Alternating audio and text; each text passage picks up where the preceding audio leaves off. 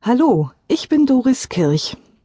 Ich habe die Freude, Sie in die Methode des autogenen Trainings einzuführen und anschließend die Übung für Sie anzuleiten. In der Anleitung selbst spreche ich Sie mit Du an, weil das von den meisten Menschen als angenehmer empfunden wird. Diese CD ist so aufgebaut, dass Sie sich erst einmal die wesentlichen Informationen zur Methode und zum Üben anhören können. Mit dem Titel 2 beginnt der praktische Teil. Die Übung zur Ruhe kommen hilft Ihnen dabei, sich nach dem Hinlegen oder Hinsetzen erstmal vom Alltag zu distanzieren und sich innerlich auf die Entspannung einzustellen. Wenn Sie später mit dem autogenen Training vertraut sind, können Sie sich die Einführung sparen und gleich mit Titel 2 beginnen, der dann in den Titel 3 übergeht. Mit dem Ende der Übung ist dann auch die CD zu Ende. Zunächst einmal möchte ich Ihnen zur Wahl dieser Methode gratulieren. Das autogene Training ist nicht nur eine der medizinisch am besten untersuchten Entspannungsverfahren, es ist auch leicht erlernbar, fast überall anwendbar und dabei noch hocheffektiv. Über bestimmte Formeln von Wärme, Schwere und Ruhe wird der Körper in einen Zustand der tiefen Entspannung versetzt. Je öfter Sie die Formeln in der vorgegebenen Art und Weise üben, desto tiefer wird dieser Entspannungsprozess in Ihrem Körper verankert. Der Effekt dieser Verankerung ist etwa vergleichbar mit dem des Radfahrens, des Autofahrens oder mit dem Beherrschen eines Musikinstruments.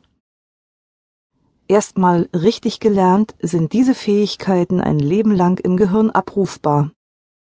Aber die Voraussetzung ist, dass dieser Verankerungspunkt erreicht wurde. Und das gelingt nur durch kontinuierliches Üben über einen gewissen Zeitraum. Das autogene Training kann in verschiedenen Körperhaltungen durchgeführt werden.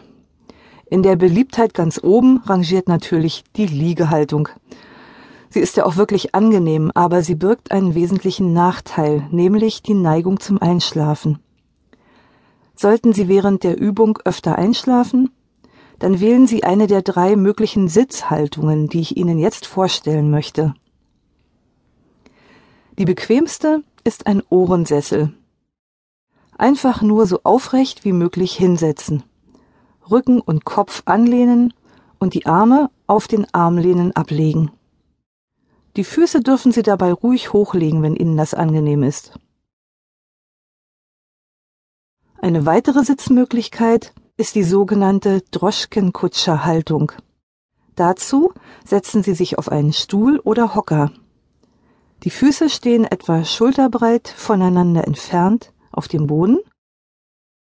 Die Arme liegen locker auf den Oberschenkeln. Dann holen Sie bitte einmal tief Luft und strecken dabei den Oberkörper, um anschließend langsam in einen Rundrücken zu fallen und das Kinn locker auf die Brust sinken zu lassen. Wichtig bei dieser Haltung ist, dass Sie sich auf keinen Fall mit den Unterarmen abstützen.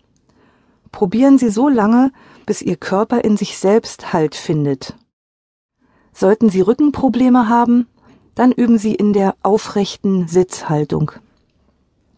Dazu setzen Sie sich auf die vordere Kante eines Stuhls oder Hockers. Der Rücken wird nicht angelehnt. Die Arme ruhen auf den Oberschenkeln. Atmen Sie tief ein und fallen Sie dabei etwas ins Hohlkreuz.